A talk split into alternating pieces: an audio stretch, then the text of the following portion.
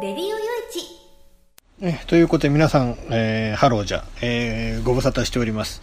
えーソサイティサイエンスジャーナルのイプシロンこと吉岡です。えー今年のね、4月の第1週までは一応ラジオ活動してたんですけど、それ以降、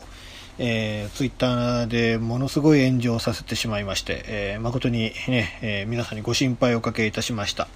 えそれ以降、こうね、ちょっとあの、ラジオの更新、あの、こちらの番組もあちらの番組も、両方ちょっと、えー一切の活動をこう停止する形になっちゃいましたけど、ただまああのね、SNS とあのラジオの活動を止めてますけれども、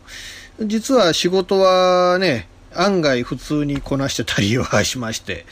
うん、雑誌の俺の旅であるとか、ああいうね、あのいろんなあの原稿結構思ったほど減らなくて、あの週にはむしろっていうね状況に不思議なもんでなってたんですけれども、えーその間ね、えーこのレディオ用地の根本的なシステムであるとかあるいはデザインのねあのレスポンシブ化であるとか、えーね、バックグラウンドシステムとかそういうものをねあのちょっとあのこう水面下に潜ってる間にいろいろとやっててでおかげさまでねえーこのレディオ用地の姉妹局、まあ、兄弟局のみたいなラジオ、インラジってのもやってるんですけども、そちらの方は、あの、ポッドキャストアダルトで検索すると一番上に来るようになった。なあまあ、えーね、僕不思議とね、一つの仕事をポーンとね、えーの、偉いことやって仕事がない状況になると、えー他のことやるとうまくいくっていうジンクスがあって、えーまさにそれでね、えーちょっとその IT 技術者としていろいろとちょっとこの 半年間ほどあの暗躍してたんですけれども、まああのね、えー幸いなことにそんなにその仕事、まあ本来ね、その仕事でその大炎上させたので、えーまあ、ぶっちゃけ仕事がもうなくなるかな、これで僕も作家として終わりかなみたいな、もうそんなところまで考えてたんですけど、案外その僕を必要としていただける方が世の中にはこれだけいたのかっていうことで、本当ね、ありがたく思っている次第なんですけれども、まあ、今後はね、そのまあ僕を必要としてくれている方のために、まあ、全力で、えーねえー逆にこう、ね、皆さんを支えていこうというふうに思ってますので、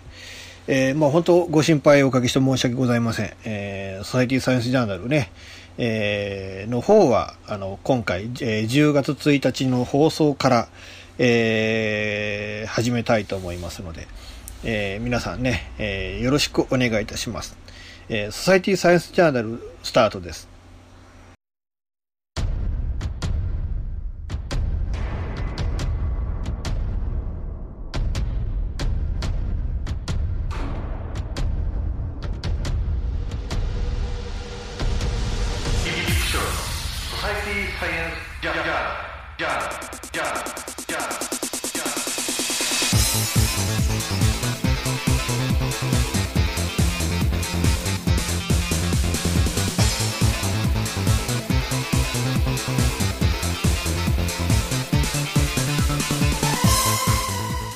改めまして皆さんハローじゃご機嫌いかがですか、えーソサイティサイエンスジャーナル第554回ということなんですけれど、えー久しぶりにラジオ喋ると、えー緊張しますね、うん、あの今年のね、えー春までっつったらずっとこの番組やってたし、え去年から今年にかけても地上波のね、えラジオ放送にあちゃこちゃから声かかって出倒してたりはしてたんですけどね。うん。でもやっぱりこうやって皆さんに聞いてもらうための放送をこうやって自分でこうね喋り出すっていうのがなんでこんなに抵抗感というかなんていうかハードルが高くなっちゃったんだろうなっていう、えー不思議なこうね感覚のままこう始めちゃいましたけれども。えー本日がね、えー2018年の9月の26日と本当は明日27日に撮ろうかなと思ってたんですけど今日、まあねえーこの9月中に送らなきゃいけない原稿も全部最後の原稿まで全部送っちゃってみたいな感じででまあねあとちょっとまあレディオ用紙とインラジのね、えちょっとデザイン的なところをちょっといじろうかなと思ったんだけどまあそれはこうね今日すぐやって急がないんでもいいのでまあ時間がある時にね、えーまあ、失敗するとあれなんで時間がある時に今日ちょっと喋っちゃえみたいな、えー、そんな勢いでちょっと今もうね、回し始めたわけなんですけれども。でもね、本当あのね、えー、あの、何を、僕こうね、何を喋っていいのかどうなのか、喋、今まで僕どんなことをこの番組の中で話してたんですかねっていうのはね、うん、あの、なんていうんですかね、あんまり僕自分の放送を聞くのが、もうこっぱしくてね、えー、全然それができない人間なんで、もうそれもだから今までの放送自分でも聞か、ね、えー、たとでさえね、その原稿書くのにね、えー、録音をこう文字起こしなんかしなきゃいけない。自分の声をね、えー、聞かなきゃいけない。えー、だからもういかに自分がね、稚拙な放送を今までやってきたのかっていうのをこう思い知ってる分、うん、その聞き返すっていうのができないんですよね、本当ね。えー、なので今回もね、まあ、もしかしたらあのもうもう単なるリハビリ放送になっちゃうかもしれませんけれども、えー、皆さんね最後までお付き合いよろしくお願いいたしますこの番組はレディオ用地の制作により全国の皆様にお届けいたします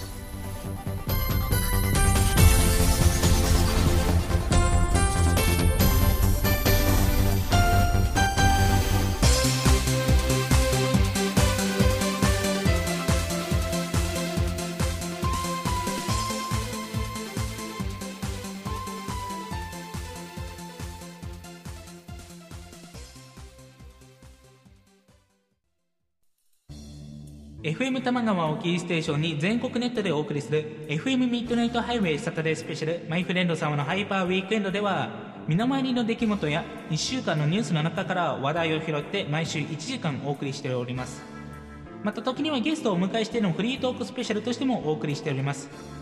週末の情報バラエティ番組マイフレンド様のハイパーウィークエンドインターネットレディオステーションニューウィンドで毎週土曜日に配信しております。ぜひ皆さん聞いてくださいね。テレビビンゴネットアイランド。会社で役立つ面白応援グッズの紹介をはじめためになる情報ミュージシャンの生出演など映像でお届けする30分の生放送。テレビビンゴネットアイランドは毎週水曜日19時30分から20時。テレビビンゴで放送中です。スタジオジュノンからのお知らせです。ああのやああのさチョイスラジオの説明するんだけどもチョイスラジオの説明をするんですけど毎週月曜日の23時から毎週月曜日の23時からスタジオジュノンのサイトでや。スタジオジュノンのサイトでね配信してっからやみんな聞いてけろな。配信をしてますからぜひ聞いてくださいね。詳しくはチョイスラジオって検索サイトでググってけらい詳しくは検索サイトで「チョイスラジオ」で検索してね。で待ってっからや来てけらい。じゃあ待ってるからね。来てね。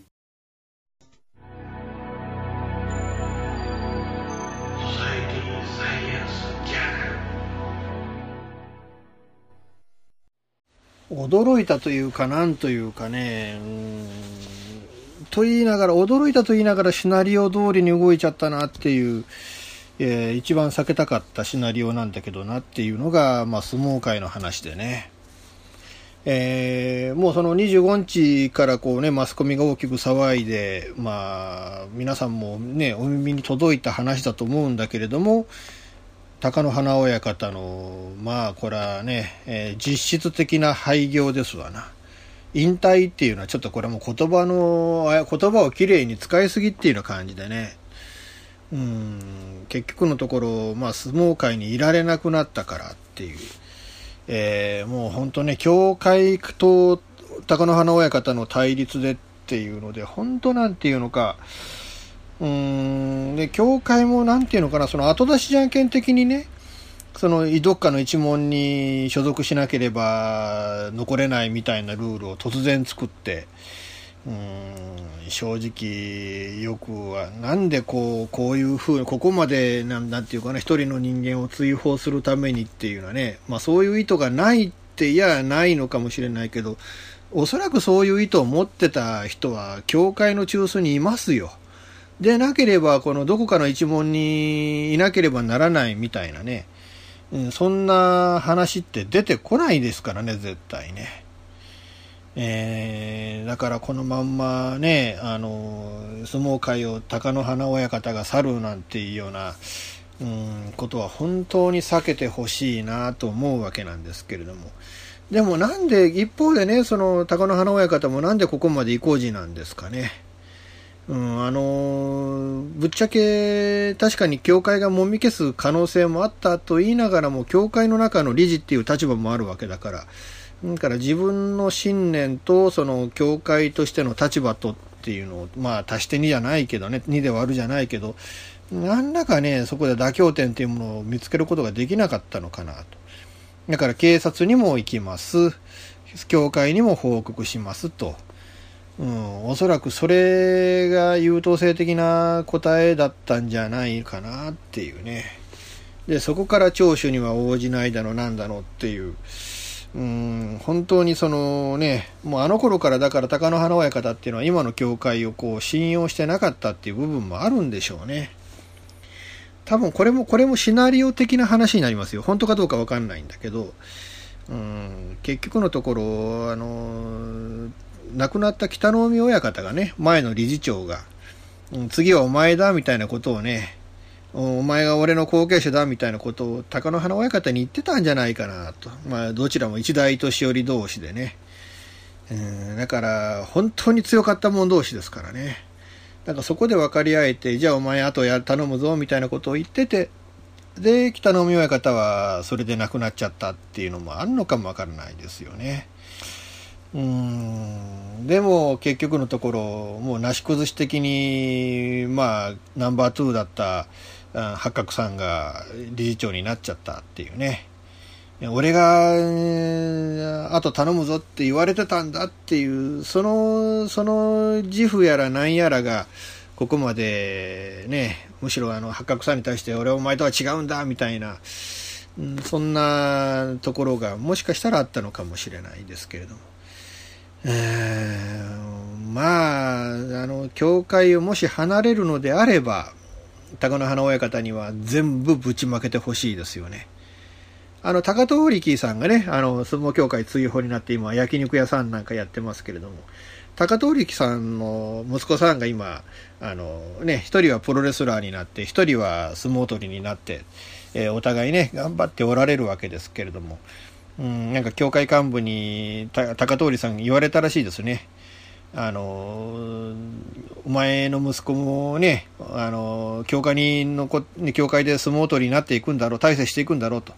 だけど、お前が教会に対してなんか不利なことをなんか、なんか一言でも言ったら、お前、息子は教会に残れねえ、相撲取りとして大成できねえぞっていうふうに、まあ、それはもう一つの脅迫ですけれどね。なんかそんなことをおっしゃったっていうね。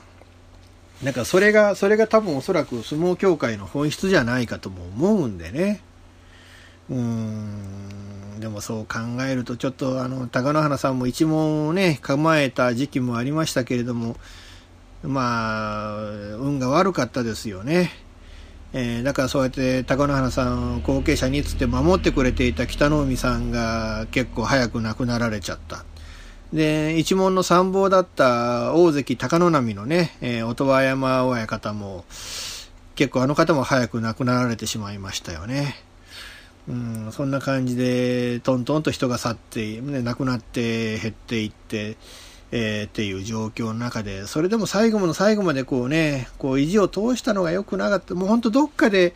一回どこかでね、えー、その一問の中でも妥協ね、あがなければ、ね、ちゃんちゃんと妥協して、落としどころっていうものを、ちゃんと見つけていれば、どこかでね、えー、だからもう一問、鷹の花一問も残って、こうやって教会に残れなくなるみたいなこともなかったのでしょうけれども。うん、ただ、あのー、ね、あのー、NHK の刈谷さんですか。あの、本当あの、記者会見の場でね、いや、お願いだから話し合ってくれ。あの、あの方、本当よく言ってくれましたね。えー、本当よく言ってくれましたね。あの、もうあの、刈谷さんのあの一言で僕は NHK の受信に惜しくないなと。そう、そう、そう思えるぐらいにあの、刈谷さんよく引き止めてくれたなって思いますね。いや、そうなんです。やっぱりあの、まだまね、まだその、まあこれはまだ26日のね、夕方5時の時点のお話ですけれども、ちょっと前半この時間取って、後半はね、明日の朝取って、えー、っていう形にしようと思うんですけれども、うん、その26日の時点でまだね、あの、まだなんとかなりそうな部分もあるので、えー、本当ね、えー、話し合って、あの、きちっとね、それで決着をつけて、できれば、高野花さんが教会に残るという決断に行くような、なんかそういう、なんか筋が通る方法、も落としどころっていうのを見つけていただきたいなと、まあ思うわけなんですけれどね。うん、いや、だから本当ね、いや、あのまあ、相撲界に限らず、本当ここ何年かね、だからまあ前回相撲界もいろいろあったし、えーレスリングの世界もあったし、アメフトがあって、ラグビーがあってっていうのはね、うん、なんか、シンクロナイズスイミングや、なんか、ね、陸上でもいろんなところであるみたいですけれども、なんかこう、本当ね、うん、なんかスポーツの世界で次から次にこうやって海が出てきてるような気がしますよね。うん、あの、なんていうのか、その、去年のそのね、えーその春馬富士関のその暴行事件その以降なんかこの相撲界もなんか落としどころ落としどころが全部が全部最悪のシナリオに沿って全部動いてるみたいな、えーところがあって、うん、いやそんな中で白鵬関がすげえなと41回目の優勝ですか。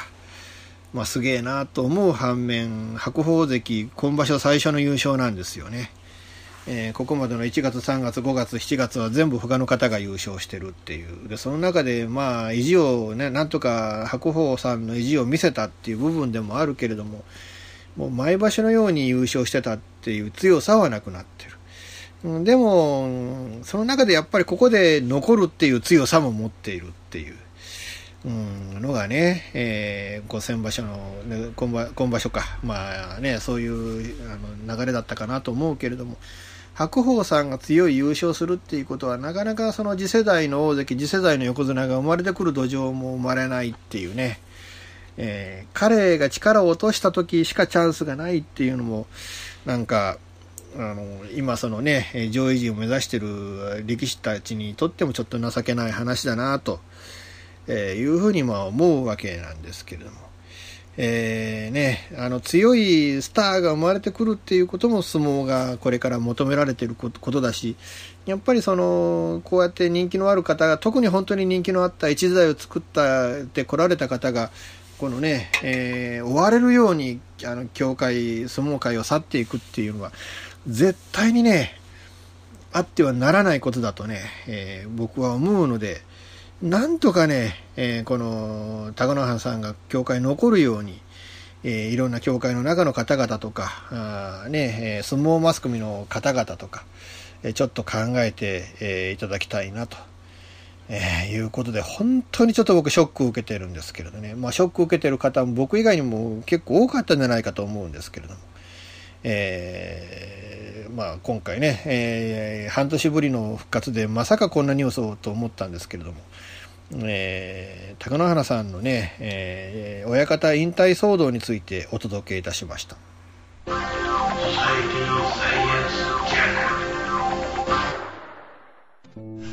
金でマンションを買うのが夢なんですよ。あ、満足しちゃったら一番いいな。そう、まあ、無理だと思う。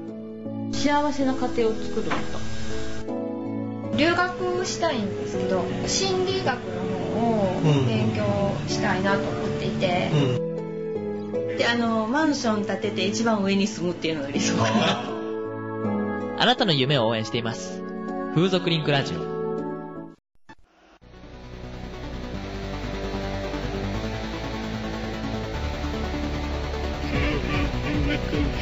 オーシャンズサンズは音楽をやりたい方を支援する音楽情報サイトです。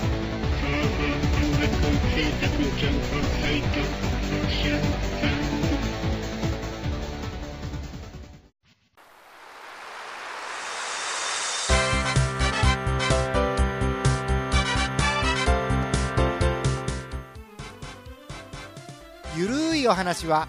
フェアリーテールが気が向いた時に更新する、その時興味があるものゲームの話自転車のお話まあ社会状況のお話そういうものを題材に、えーゆるくゆるく語る番組です。ぜひ皆さん聞いてね。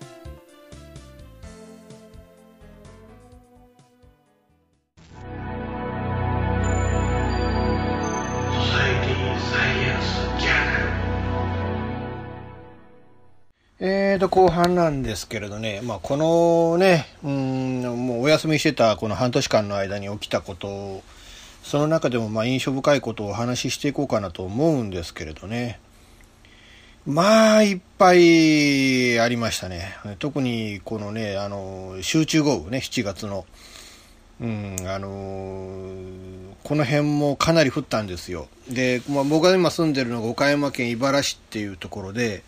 まあ、ご承知、皆さんご承知の通り、あのね、岡山県もものすごい、あの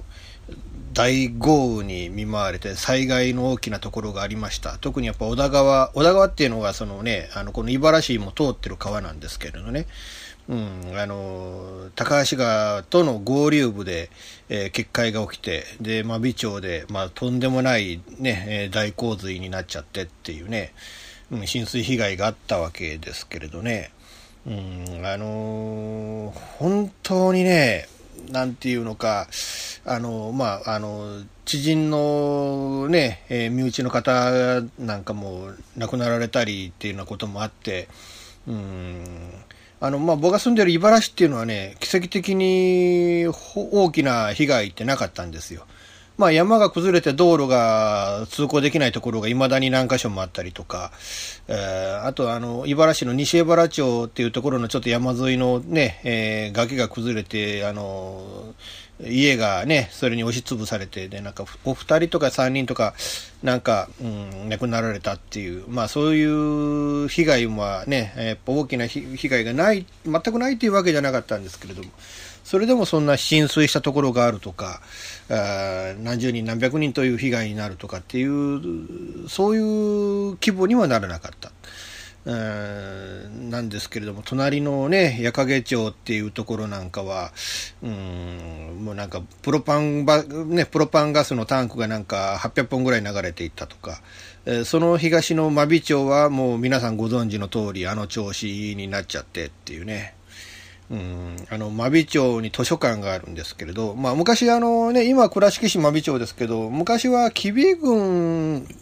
真備町だったのかな何郡だったのかなあの、独立した町だったんです。あの、平成の大合併まではね。うん、で、実はあの、その真備町の図書館には、えー、ね、え僕の本が置かれてたんですよね。僕が書いた本が。あそこ、あの、かつてその真備の、そのね、えーあの、書士の方、あの、図書館のね、えー書士の方に、実はあの、僕の友人がいて、で、僕の本をわざわざ買って置いていてくれたっていう、まあ、まあ、今はその方はそこいないんですけれどね。うん、だからまあ、そういうこともあって、うん、なのが、もうね、全部廃棄処分だそうです。もうその公立の図書館で僕の本を置いてくれてるところっていうのは本当少数派珍しいんですけどね。えー本当あの、そういう意味でもちょっと残念だなっていう。いや、それはちょっと、あの、こういうね、えーで言うと不謹慎になるかもわからないですけど、でも本当に、なんていうのか、本っていうのはね、町の大きな財産でもあったわけだから、それらを全部こう廃棄処分しなきゃいけなかったっていうのもちょっとしんどい、ね、あの、辛いことだなと。で、その茨から言うと、また西側の神鍋町っていうのもかなり大きな水没が起きてっていうね、これも川の氾濫があったっていうことで、うん、それとか、そのさらに向こうのね、西側の福山市の駅屋町は、なんかため息が決壊して、で、なんか、あるお母さんが子供二人を抱えて走って逃げてたんだけれども、結局その濁流に巻き込まれて、で、なんか下の子がお母さんの手から離れちゃったらしいんですよね。うん。で、それでもう本当、あの、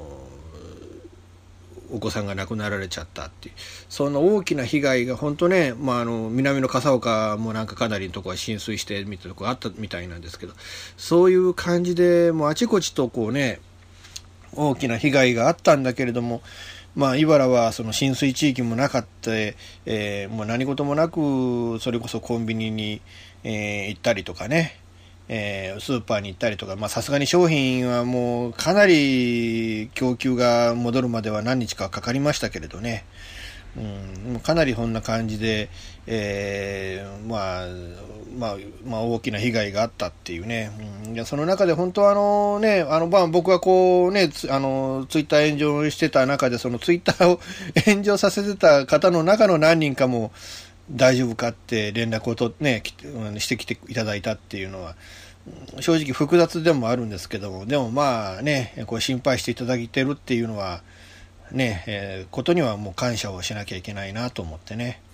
うん、まあちょ、ちょっとエンディングでも、ちょっとツイッターの方はエンディングでちょこっともうちょっと話させてもらおうと思うんですけれどね。えー、まあ、いうことで、本当皆さんにね、あの、ご、ご連絡いただいた方々、本当ね、あの、ありがとうございました。本当、あの、申し訳ない、あの、ご心配をおかけしてね、えー、なんとかね、えー、その、その大きな水害のその被害にね、えー、私は会うことはなく、うん、まあ多少は雨漏りしたかなぐらいの被害で済んだっていうのは、あ本当あの、運が良かったんだろうなと思います。うんえー、いうのがまあ一つ、このね、このお休みしてた期間の大きなニュースの一つかなと思うんですけれども、もう一つはやはり、うーんあの印象に残ったっていうのはやっぱりオウムのね、えー、13人の死刑囚の方々が、まあ、全員ほぼいっぺんにというか1ヶ月の間に13人、えー、全員が処刑されたっていうね。うんあのー、ちょっとっていうのがね、あのこのオウムの裁判そしてこの死刑判決っていうのがなんかこう矛盾だらけでねうーんなんかこう日本っていう国にはそのなんていうのかな、まあ、矛盾が好きなのかなっていうのとまあ建前でそこら辺は全部動かしてしまうのかなっていうのとちょっとそこの突っ込みどころっていうのがちょっと感化できないレベルの話があるなと思ってね。うん、それで、まあちょっとこうお話しさせてもらおうと思うわけなんですけれども、えー、この13人のね、これはもう皆さん地下鉄サリン事件、えー、が、まあ、主な、ね、えー、ことなんですけれども、そのサリン事件の、まあ、サリン物販な、ね、物販、物販、巻いたね、巻いちゃった連中っていうことなんで、もう実行犯が、基本的に死刑で、えー、で、その実行犯を車で運搬した人間が、もうあの原則的に無期懲役でっていう、まあそういう状況なんですけども、このオウム事件でね、一番多くこう人を殺したんじゃないかっていう方が、まあ、林さんっていう方がね、えー、無期懲役っていう判決になっちゃってるわけですよ。で、一方で、その、地下鉄サリン事件の実行犯の中には、一人も、まあ、まあ、結果的に一人も人を殺してない人間がいるわけでね。で、その一人も人を殺してないにもかかわらず死刑、まあ、あの、サリン撒いたんだからっていうんで、一律死刑っていうことになっちゃった。えー、まあ、これは自分でこの方は、その、うん、ねえー、も控訴しなかった、無控訴を取り下げてっていうことで、まあ、その死刑のね、その判決が確定しちゃったわけですけれども、うんなんかね、だから一番殺した人間が無期懲役で、一人も殺してない人間が、こうね、吊るされちゃったっていう、この、この矛盾点って一体何なんだろうかなっていうね。うん。まあ、もちろん、あれだけの大きな罪、もう国家テロですから、ね、僕はその死刑廃止論者だって言ってるけど、現、ね、現在の刑法において、その中で死刑っていう制度があって、で、その中で、この現在の法治国家の中で、この判決として、じゃあ彼らにふさわしい判決は何だって言ったら、それはまあ実際に殺してる連中に関しては、それはもう死刑以外の判決っていうのはありえないだろうっていうね、うーん、とも思うんですよね。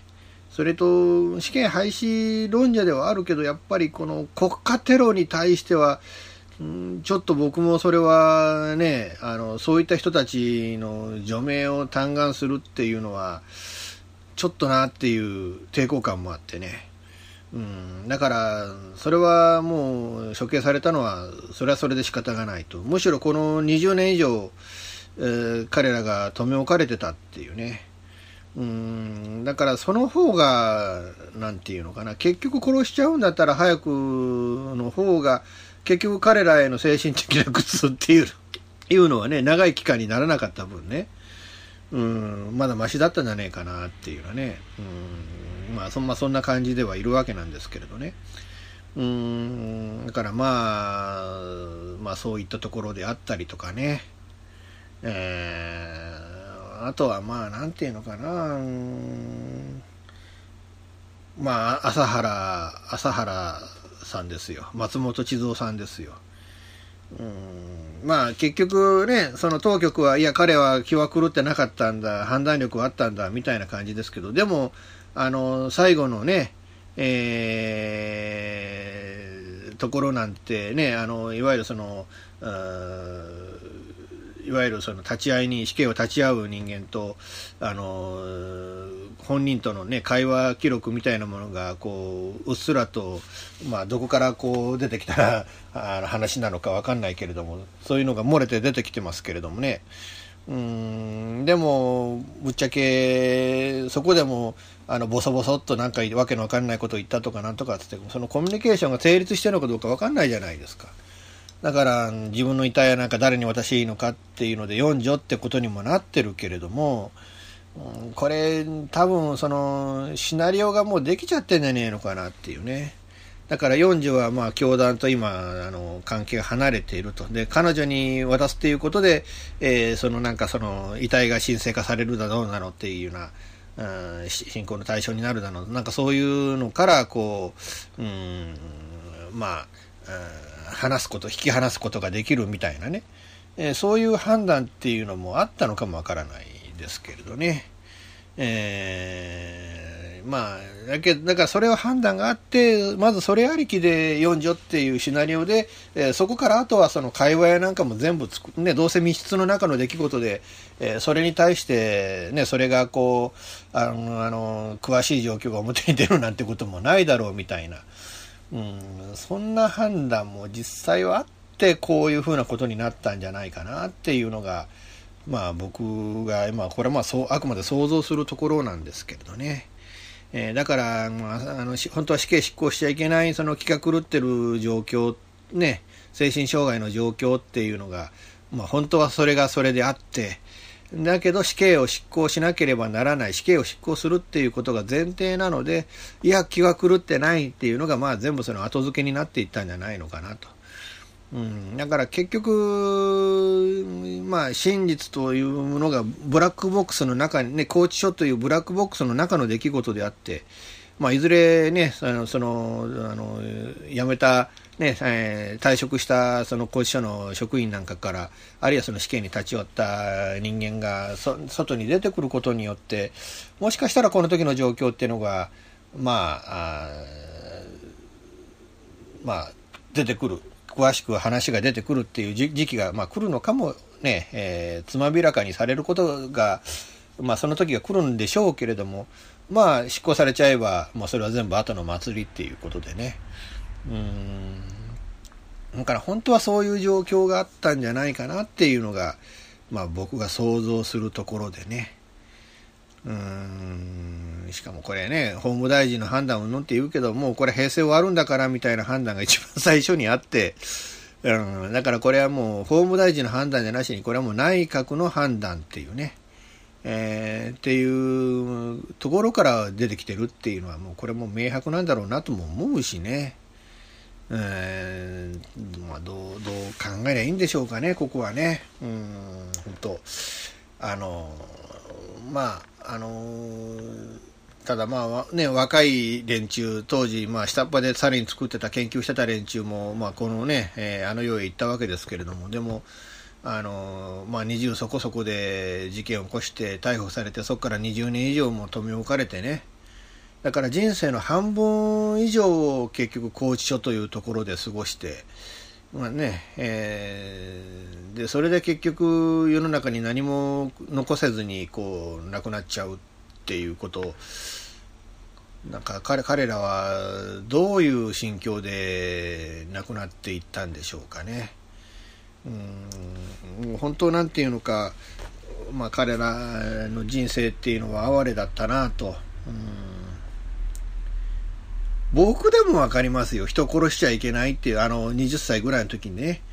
あ僕でもその人なんて殺しちゃ絶対殺しちゃいけないんだっていうのは僕でもわかる。それが、そんな東京大学だろうなんだのね、そういう、いわゆるその、我が国の最高学府で学んだ連中が、なんでそれがこう、理解できなかったのかなっていう。うん、なんかこうね、なんかいろんな意味でね、この事件ってもう虚しさ、悲しさ、それと怒りっていうのがこう渦巻くんですよね。うん、正直な話をしてね、うん、あのこれはもう現代のそのオウムだけの話じゃなくしに、えまあ大昔からね、えー、それこそまあ室町鎌倉、まあ、その辺りまであのまあ、いわゆる宗教、ね、いろんな宗派が拡大していく中で、それに伴っての戦争みたいなのがあったりとか、あの各お寺が、ね、僧兵って言っておお坊さんなんだけど兵隊なんだみたいなそういう兵隊を抱えていたなんていうような時代があってうんそれを通しても思うんですけれども本来宗教っていうのはね人を救うべき、まあ、人を救っていくっていうのがその宗教の本来の活動なんだろうけどそうじゃなくてね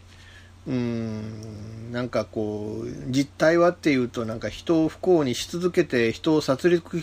し続けてきたのが宗教で、まあ、それこそねあの十字軍の遠征なんてのもね、まあ、あの世界的に世界史的に見ればあのそういうのもあったわけでなんかこう宗教っていうのは人をこう不幸にずっとし続けてきた存在なんじゃねえかなっていう。うん、なんかそこ、そこ、大きな部分での矛盾っていうのはそこにまで感じてしまうっていうね、うん、いう感じなんですけど、まあ矛盾なき世の中っていうのは、それも存在し得ないものなのかな、とも思うと、うん、ちょ、ちょっと寂しい気がするんですけれどね。えー、まあいうことでちょっとまあね、このお休みしていた期間の気になるニュースっていうことで、えー、後半はお話をさせていただきました。ソサエティサイエンスジャーナルほぼ毎週金曜日更新しているミスター y のワイワイフライデー。絶好調でお送りしているははずなんですけど皆さん聞いてますか？本当にメッセージが来なくてしょぼーんな私ですが皆さんからのメッセージも募集中。できれば毎回聞いてください。私も毎週更新できるように頑張ってます。ミスター y のワイワイフライデー。毎週金曜日ほぼ更新中です。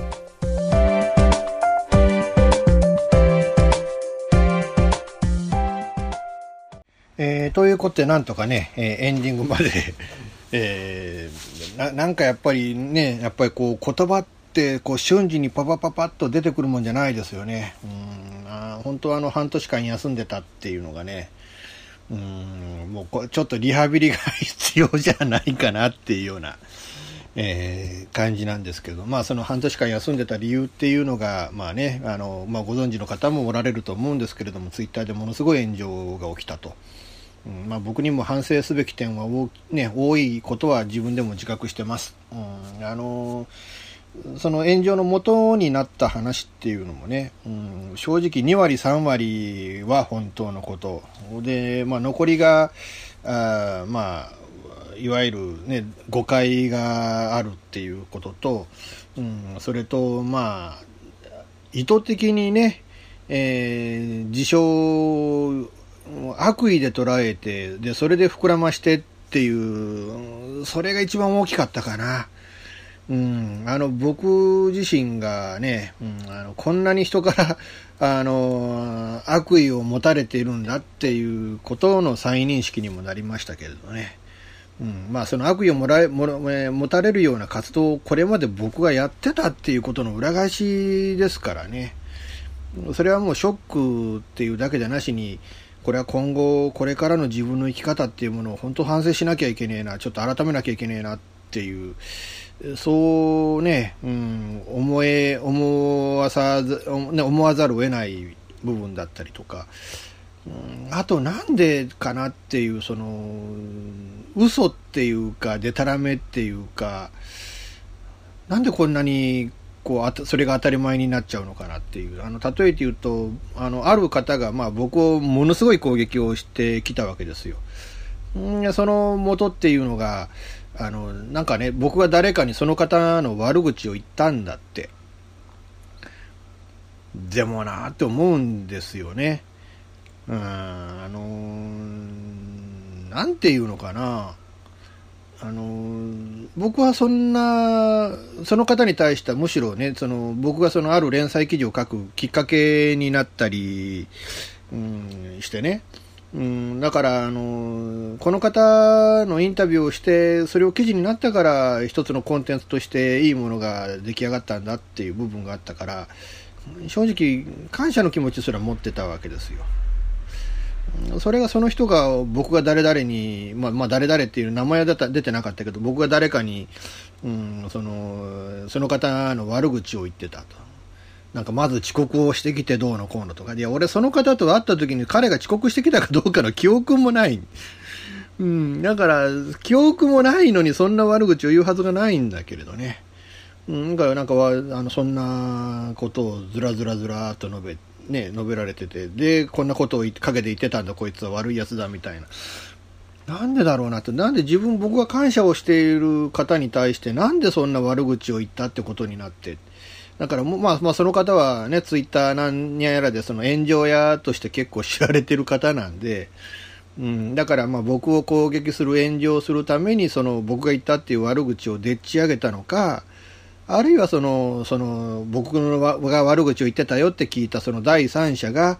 うん、その人がまあ、あなんか僕が話したことを、多分その共通の知人で会ったことのある人って一人しかいないんですけれど、なんかその、かなりいろいろと、うん、なんか、あることないことをなんか膨らましていってるうちに悪口になっちゃったのかなっていうようなね。うんだからなんかね、そういうその、僕が言ってもないこと、やってもないことがやったことになってるとか、うん、あとはまあ、なんていうのかな、うん、あの、病んでる女性ですね。うん、まあまあこう、これだけ普通にこうね、世の中に病んでる方が増えてくると、まあ僕自身もこの 今回のツイッターの炎上で、かなり病んだ時期なんかもあったんですけれども、うんだからそれを、それがある意味普通な状況にもなりつつある中で、その病んでる方を攻撃はしたくはないんだけれども、正直、なんていうのかな、うん、コミュニケーションが成立してなかったりとか、なんか、あの、わけのわからんところで急に自分が被害者だと思ったりとか、そこら辺が正直あの今後だから、まあ、僕がどうどう対処して、え、どうね、えー、あの接してどう取材していけばいいのかなっていうのを本当こうちょっと悩むきっかけにもなりましたよね。うん、まあでも10年に1回僕はこういうことを起こすんですよ。確か10年ぐらい前でしたね。うん、あのー、もう本当手も握ってない方にセクハラされたみたいな、うん、あのことで、なんかそれでね、なんかとんでもない、あのことで広がっていって、それで、それで僕が当時持ってた連載を一本失うことになっちゃったり、まあそれはまあノーギャラで書いてた文章だから、まあ別にね、痛くもなんともなかったんですけれども、でも本当、うん、なんていうのか、で、今回もね、その発端になった方に対しては僕はね、あの、そのセクハラした、するような悪いやつだって言われてるけど、セクハラしてませんからね、その方に対してはね。うん、だからなんでそうなのかなっていう、本当うん、まあ、いずれ、いずれ、今回のことに関してはね、あの、まあ僕、いずれちょっと事前を書こうと思ってるし、まあまあ今、事前執筆セミナーもやりますよって予告したままできてない状況なんですけど、いずれやろうと思ってるので、だからまあそれに対して、まあそこで明らかにしていくこともあるんじゃないかな。うん、まあだから本当、なんていうのか、うんなんか悪意を持ってる方あるいはその世のねなんかこう炎上だっつってそのねあの群がってきてでバーッとあることないこと書いていく人間っていうのがうんもう本当あのこれだけ多いんだなっていうことも学ぶことができたし、うん、まあそれとまあ今後ねえーまあ、僕はどういう方向性方向性を持ってどういう、ね、ところへ向かうべきなのかっていうこともこう自覚できた部分でもあるし、うん、まああのいいいい教訓と、まあねえーまあ、経験ができたと、えー、いうことで、まあ、これからの人生をどうす、えー、して、ね、どういう方向に行くのかを、まあ、よくよく考えていこうかなと、えー、いうことを思ってます。でも本当ね、その、心配して連絡をいただいた方、あるいは、あの、僕もね、えー、もう擁護していただいた方、で、この状況の中で、あの、僕を信じて仕事を振ってくれたりとか、友人付き合いをしてくれたりとか、そういうね、えー、お手伝いをしてくれたり、こうね、あの、こう、僕の手を握って大丈夫だからねって勇気づけてくれた方とか、本当いっぱいいろんな方がいらっしゃるわけで、えー、その恩っていうのはね、えー、もう一生忘れない。あの、これからはその、そういった方々のために、えー、僕の人生を捧げていくべきなんだろうなと、うん、いうのをこう改めてこう感じた次第です。えー、本当皆さんご心配をおかけいたしました。それと、まあ、この番組をね、楽しみにしていただいて、ずっと聞いていただいた方を裏切るような形で突然ポツンと、えー、番組を止めてしまった。えー、それで本当楽しみにしていただいているこのね、リスナーの皆様にも、こうね、えー、誠に申し訳ありませんでしたと、えー、お詫びを申し上げたいと思います。ただまあ正直言って僕は別に犯罪行為を犯してたわけでもないし、それとね、うん、なんていうのかな、同じ事象でも、まあこれはまあセクハラだなんだっていうところから始まってたわけですけれども、でも同じ事象でも、うんあのむしろ、いやいや、そんな私はセクハラだと思ってないし、搾取されたと思ってないし、えー、っていうので、ずっとね、えー、こうやってあのあの僕を支えていただいたりとか、協力していただいたりとか、えー、まあ、遊んでいただいたりとか、えそういうね、え人たちがこれだけ、ちゃんと僕には味方がこれだけの人がいるんだっていうね、うん、まあ、要は敵と味方のリトマス試験紙だから、うんね、まあ僕は吉岡さんを友達だと思ってるっていう人が一番の裏切り方をしたりとかね。えー、っていうのがもう、もうそれはもうはっきりとわ、もう本当はあの、分かったので、えー、あの、ホワイトハンズっていう団体のね、えー、まあ、NPO 的な、まあまあ NPO 法人じゃないけど NPO 活動をしているような、そこのあの代表の坂爪慎吾さんが僕に、炎上は人格のリトマス試験紙ですよと。うん、でこれでもうあのどういう人と付き合うべきでどういう人と付き合ってはいけないっていうのははっきりするから、うん、だからこれからはこのね、えー、自分の味方になってくれる人とだけ付き合えばいいんですよ。こういう炎上に参加するような人間とは付き合わなきゃいいんですよっていう。その言葉っていうのが本当ね、えー、僕のこう心の支えにもなったし、うん、あ僕はこれだけ多くの人が味方についてるんだっていうことがこう再認識できたっていうのはあのむしろこの炎上劇っていうのは僕にとってこれね後々に残る一つの財産にもなるんだなっていうのも分かったので、うん、まああのご迷惑おかけした方には本当申し訳ない。あのね、えー、お詫びを申し上げますけれども。でもねうん大丈夫だよついあの私がついてるかね僕がついてるからなっていうふうに言ってくれるそういう仲間を見出せたっていうので、えー、まあそのねえー、そういう方々に対しては本当にこう感謝を申し上げたいなと、えー、いうふうに思ねそれを申し上げて、え今回の放送を終わりたいなと思います。さて、えー、と、6ヶ月ぶりに復活させといて、これを、この言葉を申し上げるのは、誠にこう、えー、言いにくい話なんですが、あ次回、えー、今回ね、ちょっとあの、イレギュラーな復活劇ということで、えー、日曜じゃないね、え、10月1日という日付に合わせて、えー、今回放送させていただきましたけれども、え、次回は日曜日10月7日が放送予定日なんですが、え、申し訳ありませんが、あ一回お休みとさせていただいて、ちょっとね、出張でいないんです。えー、しかもね、次回はちょっとあのまあ、プチリニューアルという形で、いや、復活劇だから今回リニューアルしろよって話なんですけど、いや、今回は通常通りの放送で、えー、次回はね、えー、ちょっとプチリニューアルという形で、ちょっとゲストをお迎えして、え、お話をしようと思ってます。まあ、あるね、ちょっとボランティア活動をされている方なんですけど、えー、こういう、こういうボランティアってあるんだっていうのはね、うんっていうちょっと意外性もあってお声かけをさせていただいて、えー、次回はある場所で、ね、ある土地で、えー、ちょっとあのお話をさせていただこうと思ってますので、えー、次回のね、え放送もちょっとお楽しみいただければなと、え思います。まあ、今後ね、なんかできれば月に1回ぐらいはあのこうゲストを呼んでお話しする機会があればなっていうことでね、うんまあ、最近はね、あの国立循環器病センターの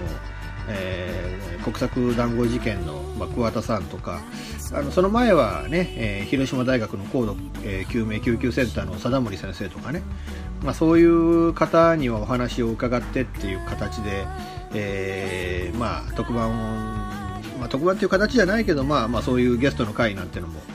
たまにちょっこちょっこぐらいは、まあ、今までやったんですけど、まあ、できればそれを定例化させて月に1回ぐらいは誰かとお話をするっていうようなえー、そういう活動にこうね、えー、もこう合わせてしていきたいなと思ってますので、えー、まあ、復活しましたソサイティサイエンスジャーナル、え今後も、ね、皆さんぜひ、えごひいきにいただくようによろしくお願いしたいなと思います。えー、ということで最後までお付き合いいただきましてありがとうございました。えー、なので次回はあ10月14日の放送ですかね、えー、お楽しみいただければなと思います。この番組は、レディオ用一の制作により、全世界の皆様にオンデマンド、ポッドキャスト、FM ラジオでお届けいたしました。お相手はイプシロンこと吉岡雄一郎でした。ではまた次回、ごきげんよう。さようなら。